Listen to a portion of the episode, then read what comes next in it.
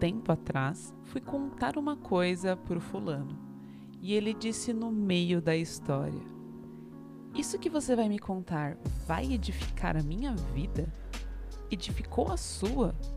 Da nossa família? A resposta foi não continuar aquela normal fofoca. Essa pergunta foi junto com o que buscamos hoje, um divisor de águas na minha vida. O que sai da nossa boca edifica ou magoa? Pronto. Queria falar com quem? Júlia. Mas é a Júlia que tá falando. O meu também é Júlia. O texto que nós lemos é a legenda de uma foto de casal retirada do Instagram, que virou meme algumas semanas atrás. O nome deles foram trocados para manter a identidade anônima. O meu nome é Julia Marcolan, mais conhecida como Julia. E o meu nome é Júlia Jacoldi, mais conhecida como a Matemaníaca. Meu nome é Júlia. Eu vou começar esse podcast hoje perguntando: fofoca edifica ou não edifica? Lógico que edifica, lógico, mas não tem um relacionamento saudável que não troca uma fofoca. Nossa, não só isso, né? Eu acho que fofoca é a base de tudo. Olha, eu vou deixar isso bem claro. Quando a Julia chegou pra mim, era, sei lá, umas primeira, segunda semana que a gente tava morando juntas, tava mais flexível esse negócio de andar na rua, ela precisava ir no laboratório. E ela foi até o laboratório para resolver umas coisas de documento, tal, tal, tal. Voltou, tomou banhinho, fez todas aquelas coisas que a gente precisa fazer, sentou na minha cama e falou: eu tô me sentindo muito parte do laboratório, porque eu fui lá e me contaram que tem uma menina. E aí eu, "Ah, meu Deus, fofoca! e aí você fez a mesma coisa quando você começou a estudar quântica, que agora você tem seus amigos que você troca fofoca. Você Eu- só se sente eu- parte que tá sabendo das fofocas. Sim, eu acho que eu só me sinto parte dos lugares quando eu sei as fofocas daqueles lugares assim. Nossa, eu me sentia muito parte da pós-graduação quando eu tinha alguém pra contar uma fofoca, sabe? De, sobre aquilo. E eu fiquei, "Ah, realmente sou parte integrante do Instituto de Fofoca de São Carlos, mais conhecido como IFISC. Ai, gente, muito bom. Aí ela, ai, eu queria tanto ter amigo no IFIX. Será que eu vou colocar no Twitter e vou encontrar amigos do IFIX que pra trocar fofoca? Ai, eu, ai, perfeita. Edifica, edifica sim. Mas olha só, gente. A gente resolveu falar de fofoca, mas a gente trouxe umas fofocas bem interessantes pra gente comentar, que são fofocas históricas, fofocas que as pessoas sempre perguntam, fofocas que as pessoas querem, estão desesperadas pra saber, pra edificar sobre isso. Vamos começar com aquela que une as nossas duas áreas? Quero te perguntar, amiga, por que matemático não recebe o Nobel? Uai, é por causa de cornice, não é? foi, um foi corno, não foi? Me Ai, conta. meu Deus. Então, eu tava lendo fontes sobre isso. Fonte. Vozes da minha cabeça. Antes de começar a contar fofoca, vou segurar aqui. Calma, calma, calma, calma, calma, calma, sabe? Não, e até aí tudo bem. Eu vou parar aqui e falar assim, óbvio, né? A gente tá aqui levando para um lado humor e divulgação científica, mas eu queria deixar bem evidente, antes mesmo de começar a contar as quentinhas do mundo científico, que isso realmente, que tudo que a gente vai falar aqui é de um lugar muito importante chamado história da ciência, história da matemática, e ela deve ser tratada com tanta seriedade quanto qualquer outra coisa que a gente estuda na vida, sabe? Sim. E muitas das vezes a gente vê que é extremamente negligenciado, e eu aqui tô dizendo pelo meu conhecimento de causa, sabe? Fofoqueira, meninas. De saber que, por exemplo, grandes eventos matemáticos eventualmente não colocam a área história da matemática. É, ou não colocam a debate, discussão, tra- tratam como se fosse uma categoria menos qualificada ou menos importante. Então, a gente tá aqui para poder falar que são importantes e, pelo amor de Deus, vão atrás de fontes para contar as fofocas, sabe? Que vocês estão divulgando por aí, Sim. né? A gente não quer. A gente tá aqui com o objetivo de. Eu não quero fofoca criada na cabeça de vocês, não. Eu quero fofoca real, assim. Mas vamos lá, amiga. Então, por que, que a matemática não recebe o Nobel? Você quer começar falando o que que é o Nobel? É um prêmio. Sucinta. É, existiram duas pessoas muito importantes na Suécia, que era o Alfred Nobel, um físico super renomado, pipipipopopó, e o Mitchell Lefter, que era um líder da matemática. Ok. Show, até aí, tudo, Tudo bem. bem. E aí, esse Alfred, ele falou assim: não, beleza, vamos criar um rolê que para evidenciar a ciência feita e tal, tal, tal.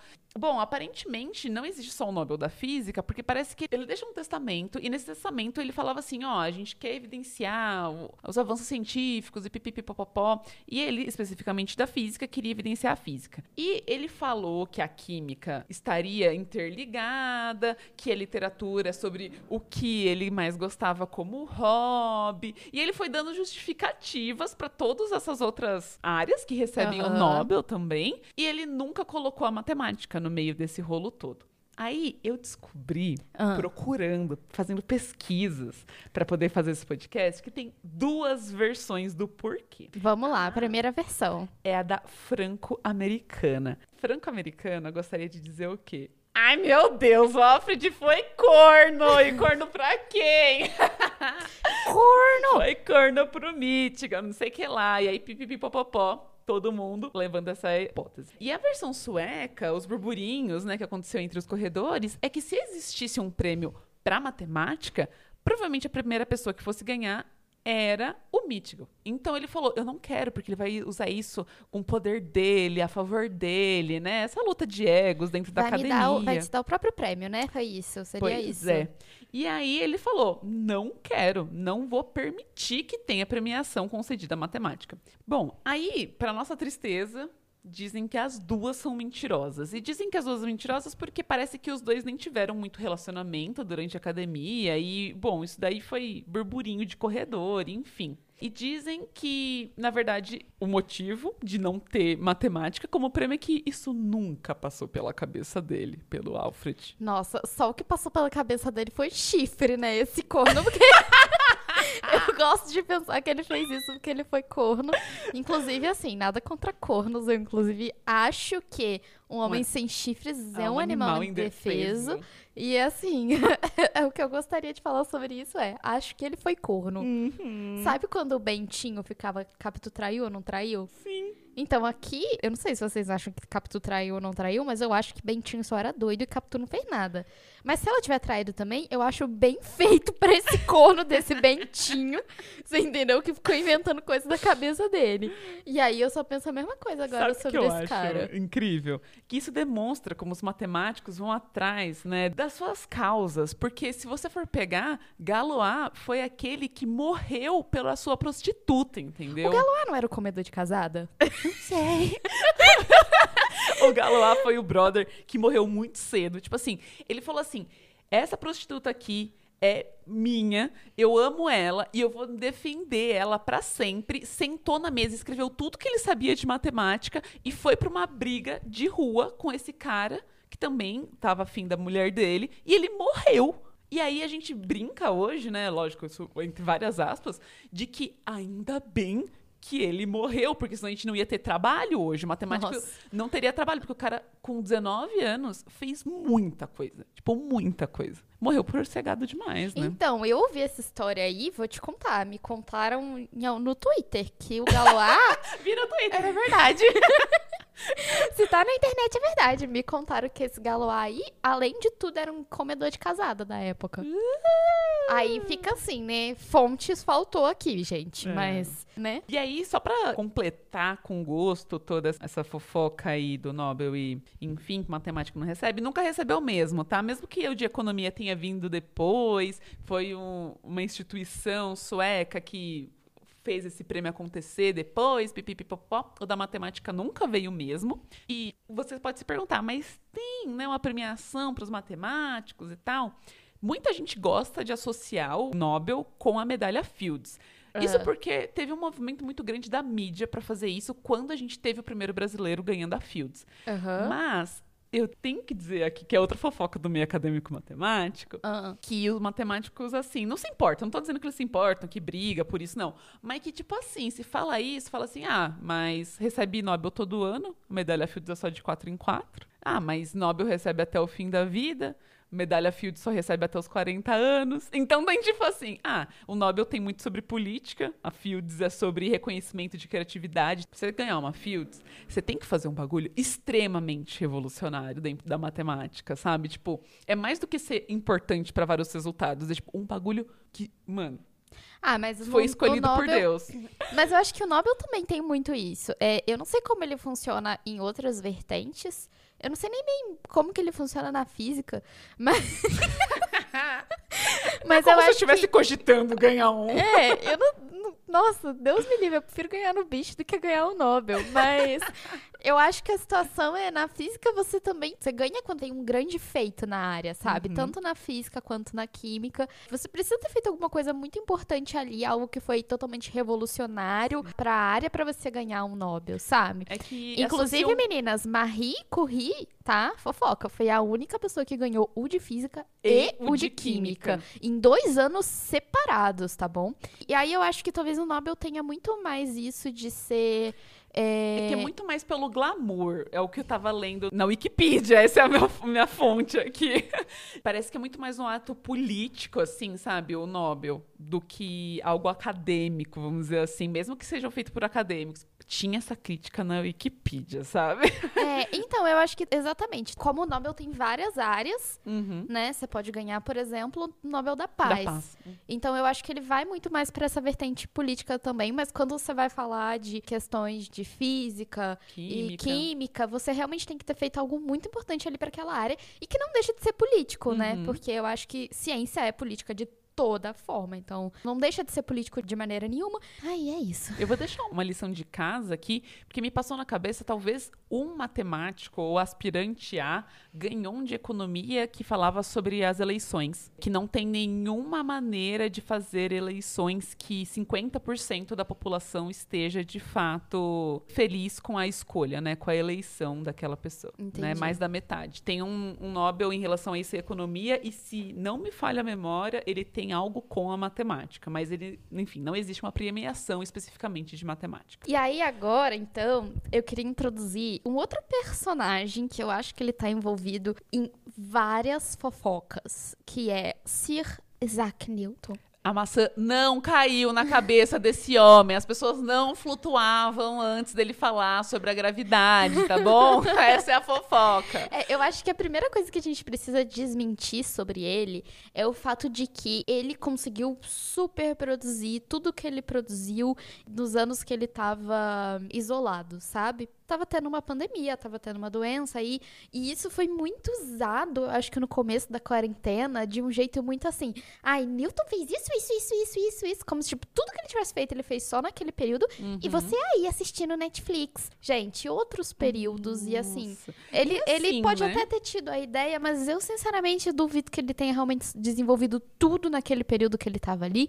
Então, assim, foi um período de muitas ideias? Foi, mas cada um tem seu ritmo, outra época, vamos parar de propagar essa fake news sobre e é ele. muito comum, né? A gente fez esse disclaimer de história da ciência e tal, porque é muito, muito, muito comum você ver pessoas falando sobre essas personalidades icônicas com uma maneira de dar um exemplo de algo que você deveria ou não fazer, ou se motivar ou não na sua vida baseado no que eles, aspas, fizeram, ou passaram, ou experienciaram durante a sua vida. O que eu já vi de gente que é perfil gigante, que é de perfil que, tipo, fala sobre educação, que fala sobre ciência, propagar fake news de história de ciência Nossa. com esse intuito, sabe? É muito triste, é um grande desfavor, sabe? E o que eu fico mais triste é que, tipo, a gente fala, né? A gente fala, olha, então, desculpa, a gente tava vendo isso, mas tem esses outros dados aqui. E a pessoa, tipo, não se manifesta, sabe? Eu acho. Tá tudo bem errar um conteúdo. Eu não tô dizendo que a gente faz o conteúdo tá sempre certo, lindo, maravilhoso. Não, mas o problema é você não se retificar perante a isso que Sim. você fez, né? Ter uma responsabilidade sobre aquilo que você tá E- postando e produzindo. Além disso, eu acho extremamente complicado a gente comparar, dado que são épocas totalmente diferentes. Contextos, E que são né? contextos diferentes e formas de se relacionar enquanto sociedade totalmente diferentes, sabe? Uhum. Do que a gente fez hoje, do que a gente vive hoje. Mas assim, a primeira fofoca que eu vou contar dele, ai ai, vamos falar, né? Vamos falar desse moço aí. É, Uma coisa que aparentemente se sabe, porque todas as discussões e as fofocas que ele tá envolvido são basicamente guerras de ego, assim. Hum. Então, desse período que ele desenvolveu várias coisas, muitas coisas, assim, realmente foram idealizadas nesse período e tal, existia essa diferença, né? Uma outra hipótese principal, que era a hipótese da luz como onda ou como partícula, e tinha uma discussão em torno disso aí. E, bom, o que o Newton fez é que a base da teoria dele era uma natureza corpuscular, piriri pororó, ele explicou todas aquelas coisas lá. Enfim, como tinha tudo isso, toda essa discussão em cima do que, que era e do que, que não era, esse trabalho dele recebeu muita crítica de um cara que se chamava Hooke, que você já deve conhecer lá, o cara das molinhas. E foi basicamente por conta de uma guerra de ego, assim, tudo que aconteceu, esse negócio. Então, o Newton, ele já ficou meio recluso com as publicações, dizem que a partir daí que ele começa a guardar as coisas e não publicar, Tá. porque ele sofreu muitas críticas, tipo, pelo que eu entendi de onde eu tava lendo, não foi só do Hulk. O Hulk foi o cara que, tipo assim, pegou isso e falou: não, vamos agitar essa crítica aí pra esse cara, vamos fazer um bolinho aqui pra bater nele. Não pra bater de verdade, tá, gente? Mas Ba- vamos. Rebater os argumentos, É, né? rebater os argumentos e piriri pororó. Então ele ficou muito tempo sem publicar por causa disso. E aí, bom, vem a, a briga de verdade. Assim, eles já tinham esse desentendimento, né? Essa coisa assim, essa guerra de Até ego aí entre tudo os dois. bem, né? Até aí tudo bem. E aí, a guerra de verdade, a primeira briga, vem. Tem um cara que. O cometa Halley, ele recebe o nome por causa dele, que era o Halley. Ah. É, o Halley, ele. O cometa Halley recebe o nome dele, Newton. Meu Deus. Então, o Halley ele já tinha chegado à conclusão, né, observacional de que existia uma dependência entre a força de atração dos astros, das coisas, né, astronômicas. Era corpos celestes que eu queria dizer. E a- o inverso do quadrado da distância. Então ele já tinha chegado a essa conclusão observacional, mas ele não conseguia provar isso matematicamente. Ele fala, ó, eu tenho tudo isso aqui, mas eu não sei provar. E aí o boatos é que ele deu isso- essas coisas, essas informações pro Hulk e falou assim: Ô Hulk, prova essa merda aí pra mim, Uhum, tá ligado? E aí o Hulk falou: tá, chá comigo, toca pro pai. uhum. Só que o Halley ficava cobrando o Hulk, tipo assim, mano, cadê o negócio que eu te pedi? Cadê o negócio que eu te pedi? E o Hulk não entregava, não, não entregava o trabalho. Bom, aí o Halley E fez não o tem quê? nenhum histórico de e-mail, né, nessas Não tem. horas. Aí o Halley fez o quê? Falou assim: vou passar isso aqui pra outra pessoa fazer, né? Porque eu quero saber esse resultado. Aí ele foi e passou tudo pro Newton. Newton, segundo o Boatos, responde pra ele: Ou já fiz esse cálculo, já tá, já tá supimpa aqui, irmão. Vou só botar aqui, vou- vamos publicar. E o Halley, inclusive, financia a publicação. Beleza, né? Aí, Curiosa. quando saiu a publicação, é que vem a guerra. Porque o Hulk fala assim: Mano, tu tá loucão? tu me plagiou porque eu mandei carta pra você demonstrando isso e perguntando sobre isso e tu não me respondeu e agora me vem com essa de aqui eu fiz. Essa é a, a treta, tá ligado? Tipo, o Hulk acusa de ter realmente trabalhado em cima disso, né? Dessas observações Uhum. ter meio que enviado pro Newton, né? Como um. Uhum. Ai, o que, que você acha desse negócio Como aqui que eu tô fazendo? né? Pares. E aí o Newton foi lá e publicou. Como Não, se ele tivesse feito tudo. exatamente, essa é a grande treta que tem. E assim, todo aluno de física escuta essa treta, sabe? Uhum. No- É, vamos dizer que assim, eu não estou surpresa, porque primeiro que Newton é essa pessoa, né, que tá nesse lugar de que a gente sempre escuta o nome dele quando a gente fala de briga de ego e de cartas não correspondidas e ou correspondidas, enfim. Mas acontece mais do que a gente imagina esse negócio aí de tipo um pegar o que o outro fez, sabe? É muito doido, porque tipo, sei lá, já ouvi tanta história do Gauss. de tipo, você é um expoente na época, as pessoas te conhecem, seja uma universidade importante, um centro, né, de conhecimento, pipipipopopó, é normal. A ciência é feita do diálogo, a gente bate muito nessa tecla, que a gente fala muito sobre isso, né? Então as pessoas queriam fazer o quê? Vamos conversar, vamos discutir, vamos mandar pra esse cara que dizem por aí que ele é muito bom, pipipipopopó. E aí o que que esse cara faz? Te dá uma reviravolta e publica no seu nome. Dizem por aí também que tem um tanto de coisa na matemática é roubada, assim, de tudo Aham. mais. E mais recente, isso acontece muito dentro de orientação orientando. Então tem muita história de tipo orientador que rouba a tese do orientando. Isso é triste, mas acontece, sabe?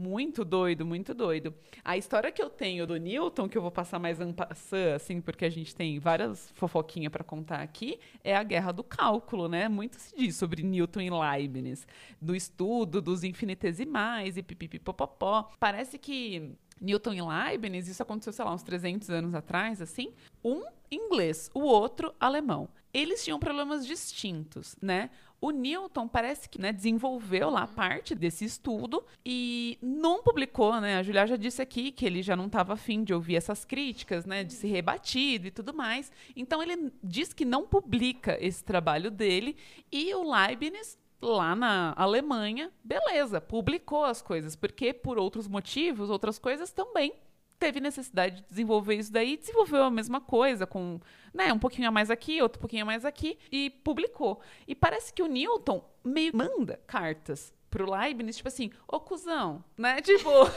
e aí, cuzão? brother? Também fiz isso daí. Você tá me plagiando, você tá, tipo, né, meio que perguntando. Só que essa carta demora seis meses pra chegar até o Leibniz e ele desconsidera isso. E diz a história de que Leibniz respondeu prontamente assim que essa carta chegou. Só que o Newton fala o quê? Não demorou seis meses pra me responder. Ele tava copiando as minhas ideias e pipipi, popopó. Só que assim, já tava tudo publicado, do- né? Boa parte do que o Leibniz fez estava publicado. E aí o que tende a, a concluir essa história é que as notações são completamente diferentes. A gente, inclusive, usa as notações do Leibniz, né? Não a do Newton. Matemáticos.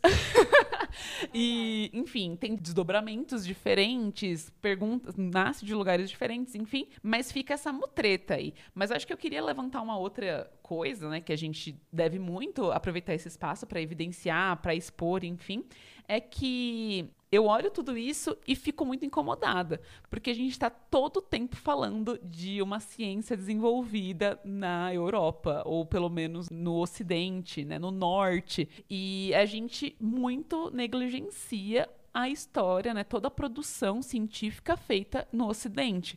Então há estudos, registros de que o infinitesimal já tinha sido estudado em 1300, sabe? Pelos indianos e tem registros e, enfim, né? Tipo, tem toda uma parte aí que é apagada da história para poder beneficiar uns e outros, né? Isso é muito triste. Sim, e eu acho que é importante a gente falar que, como a gente já falou, não tinha um histórico de e-mail, sabe? Não tinha um pré-print. É. Não tinha um rolê desse naquela época. Então fica tudo nesse disse-me-disse de, ah, ele me enviou essa carta, ele me enviou essa outra. Então, assim, a gente acha várias coisas na internet contando essas histórias no trabalho de pesquisadores. E o que eu tava lendo, que eu me baseei pra falar disso, foi um trabalho de TCC, na verdade, que conta sobre essa rixa, sabe? O título, eu achei muito bom o título. Newton e gravitação, a suposta primazia de Hooke sobre as leis da gravitação universal. Uhum. Então, assim, porque na verdade, muitas dessas coisas, assim, que foram disse-me-disses, não ficaram muito provadas. Porque cadê a carta, então? É. Sabe? Como é que você prova isso? Ah, foi lá e queimou a carta do Hulk aí. O Hulk não me mandou nada, não. Não me mandou nada. É isso. Tá ligado? E aí é muito assim. E tudo isso era uma grande briga de ego. E aí a gente tem que lembrar que, por exemplo, até 1665 não existia um veículo oficial para você publicar Publicar. suas coisas. A primeira revista científica ela foi criada em 1665, Era que era estranho, né? a Royal Society, que é uma que é muito citada, que inclusive onde foram publicadas essas coisas lá do, do Newton e tal. Então, é muito isso. E é uma discussão que hoje em dia não teria nem acontecido. Porque a gente hoje não pesquisa um negócio sem ter pelo menos, tipo, um projeto, sabe? Sim. Do que pesquisar. Eu acho que muito mudou da forma como a gente implementa uma pesquisa hoje em dia pra não ter mesmo esse tipo de coisa. Tipo, quem fez isso primeiro, sabe? Ah, é muito estranho esse lance de como é, a forma que a gente leva a organização da nossa ciência, a forma de realmente, né, como que a gente faz ciência, como a gente propaga a ciência, como a gente divulga para os pares, ah, entende a necessidade da comunicação com outras pessoas, então ah, precisa divulgar e essa divulgação ajuda em tantas outras coisas, bibibopó. então a gente vai, né, melhorando isso ao longo do tempo. Enfim, hoje a gente é muito mais sofisticado nessa parte de divulgação, né, de escrita, de comunicação. pelo menos entre a própria academia, né? Isso acontece bem justamente porque, bom, se fez um notório, uma notória descoberta, é importante que as outras eras saibam, é importante que os pares de, de, todas as pontas do mundo saibam. Então vamos publicar, porque isso pode avançar outros lugares que a gente nem imagina, né? E falando ainda sobre essas coisas estranhas, né? Teve uma época Itália renascentista de que as pessoas duelavam por conhecimento. Imagina, tem uma sociedade que as pessoas colocam isso tanto em evidência, né? De que as pessoas iam pro teatro assistir duelo de duas mentes brilhantes, assim, sabe? Tipo, era isso que acontecia. E isso vinha muito porque, tipo, bom, avanços acontecem quando você estuda muito hard para alguma coisa, né? Uhum. O ego envolvido. E aí isso acontecia também porque, bom, para você ser, ingressar numa universidade, ter, tipo, certos cargos e tal, também era usado isso em consideração. E aí tem uma fofoca muito boa, que é a fofoca de como que as fórmulas de, de resolução por radicais da equação de terceiro grau aconteceram. E eu fiz um vídeo recentemente contando essa fofoca, edificando, né? Edificando, meninas. Tem Tartaglia, tem Del Ferro, tem Cardano, tem toda essa rapaziada envolvida muita matemática boa produzida, mas muita farpa acontecendo ao mesmo tempo. Tá tudo lá no meu canal, a Matemaníaca. Conteúdo, ó, ótimo para se dar uma compartilhada, mostrar para o professor levar para aula, tudo com os dados. Enfim. É porque assim, o seu professor com certeza vai gostar dessa fofoca. Então é sobre isso, meninas. E ainda dessa de carta, amiga, tem uma outra fofoca que foi de carta também, mas que tem tipo trabalho de historiadores que provam, sabe? Uh! Que é a, aquela teoria, a teoria da relatividade geral, que por muito tempo foi chamada de teoria de Einstein e Hilbert porque a fofoca. Quando a física e a matemática ficam juntas. a fofoca é que, tipo assim, o Hilbert, ele usou uma carta que o Einstein tinha enviado com as coisas para poder fazer o artigo. Só que o rolê é: o Hilbert enviou antes do que o Einstein para publicação. e aí, assim. Envios cruzados. Foi envios cruzados. Aí, tipo, a conclusão que os historiadores chegam é que realmente Hilbert teve acesso ao que o Einstein fez antes de publicar o dele, sabe? Nossa, amiga, faz muito sentido quando a gente aprende a escrever carta na escola, ter que começar com o cabeçário, que é, que data, é data, local. Dear Hilbert. Se você não conhece o Hilbert, no nosso último episódio a gente falou do hotel dele, né? Nossa, que hotel infernal. Mas Mentira, é sobre não, isso. Não foi no último, foi no penúltimo, foi sobre, foi sobre infinito. É, foi no sobre infinito, isso. Assim, a gente podia ficar fofocando aqui por mais uns três, quatro episódios. Se vocês gostaram, comentem lá na hashtag Somos Todos Júlias, que a gente está sempre de olho no Twitter, conversando com vocês. E digam se vocês gostaram, contem outras fofocas para a gente edificando esse podcast, que a gente pode vir gravar outros, né, amiga? Nossa, sim, a gente pode. Assim, vocês mandam lá uma fofoca específica e quero, eu quero 40 minutos dessa fofoca. Nossa, a gente é ótimo em fazer isso. A gente vai a gente até, é boa. A gente vai abrir árvore genealógica, a gente vai ver qual era a época, quem era o vizinho, a gente vai fazer tudo. é sobre isso, né? Eu acho que a gente talvez tem mais fofocas que a gente até gostaria de comentar, mas que dariam um tempo de podcast muito maior. Então talvez venha aí um Fofocas da Ciência parte 2. Se vocês gostarem desse episódio, comenta lá com a gente se vocês querem, porque aí a gente separa mais uma. Como é que a gente chama? Um uma punhado, né? De um fofocas. E, e conta. Mais uma garrafa vocês. de café, né, amiga? Mais é. uma garrafinha de café. Fofoca? Aceito. tá. Vamos pro nosso quadro? Vamos. É a Júlia que tá falando? O meu também é Júlia. Eu queria saber com quem você quer falar. Aqui é São Carlos, Alameda Ai Ai. Você tá dando meu endereço?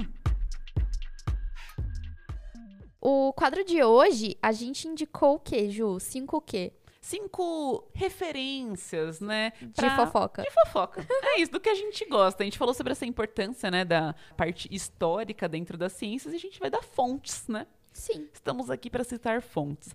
E a primeira fonte, amiga, ela é uma fonte muito querida, é uma fonte muito especial. É a nossa fofoqueira nata do Twitter. Luísa Caires, a fofoqueira da ciência. Nossa, perfeita. As threads da Luísa. Nossa, é, tem que pegar uma garrafa de café pra tomar. Sim, a. Luísa é divulgadora, tá, gente? Ela é jornalista, tá no, no jornal USP. E ela faz divulgação científica, faz muito no Twitter, também no jornal USP, que eu acabei de falar. Mas a- as threads dela são maravilhosas, é, é, é muito bom, São assim, muito ela... atuais, tem sempre referência, tudo que a gente gosta. Sim, ela comunica a ciência de um jeito muito bom e não daria pra falar de fofoca científica sem falar da fofoqueira da ciência. Então é isso. Beijo, Luísa! Eu ia falar isso, eu quero mandar um super beijo pra Luísa e aproveitar, amiga, quer dar essa pausinha e mandar seus beijos? Você abriu o edital, ouvi dizer. Nossa, eu abri um edital de beijos. Ó, gente, tá muito chique. Mas eu queria começar hoje mandando um beijo pra minha amiga Larissa, porque hoje ela me contou uma fofoca que foram quatro minutos de áudio no zap. Nossa. E aí, assim, obrigada, Larissa, você edificou a minha vida, tá Não, e bom? é tão bom fofoca que nem coloca no vezes 1.5, né? Não, eu, eu escuto no 1.